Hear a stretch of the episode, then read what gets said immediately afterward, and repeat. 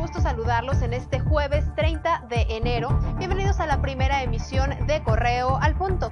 Y empezamos con las noticias. En un operativo encabezado por el Ejército, la Marina y la Guardia Nacional, se logró la captura de cuatro importantes miembros de un grupo criminal en una casa de seguridad en la comunidad San Miguel Octopan en Celaya.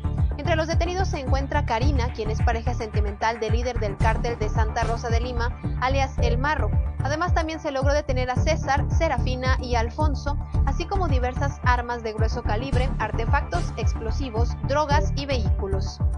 San Francisco del Rincón registró ayer varios hechos violentos que dejaron como saldo tres personas sin vida, entre ellos un menor y un lesionado. Los ataques ocurrieron en la colonia El Llano entre 10 y 11 de la noche.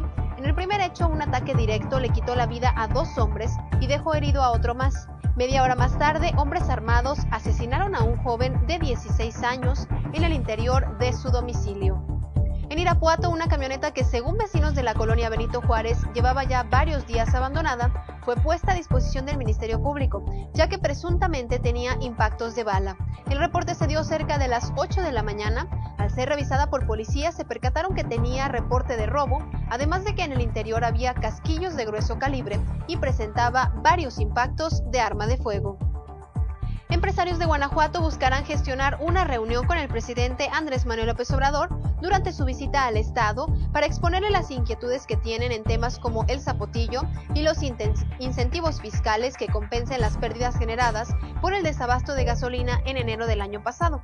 Así lo dio a conocer José Arturo Sánchez Castellanos, presidente del Consejo Coordinador Empresarial de León, quien indicó que se buscará dicho encuentro a través del jefe del Gabinete Económico, Alfonso Romo. Información de mi parte. Lo invito a que se mantenga conectado a través de nuestras redes sociales. Les recuerdo que nos encuentra como Periódico Correo en Facebook, Twitter e Instagram y también en nuestra página web www.periodicocorreo.com.mx. Lo veo en un rato más con más noticias.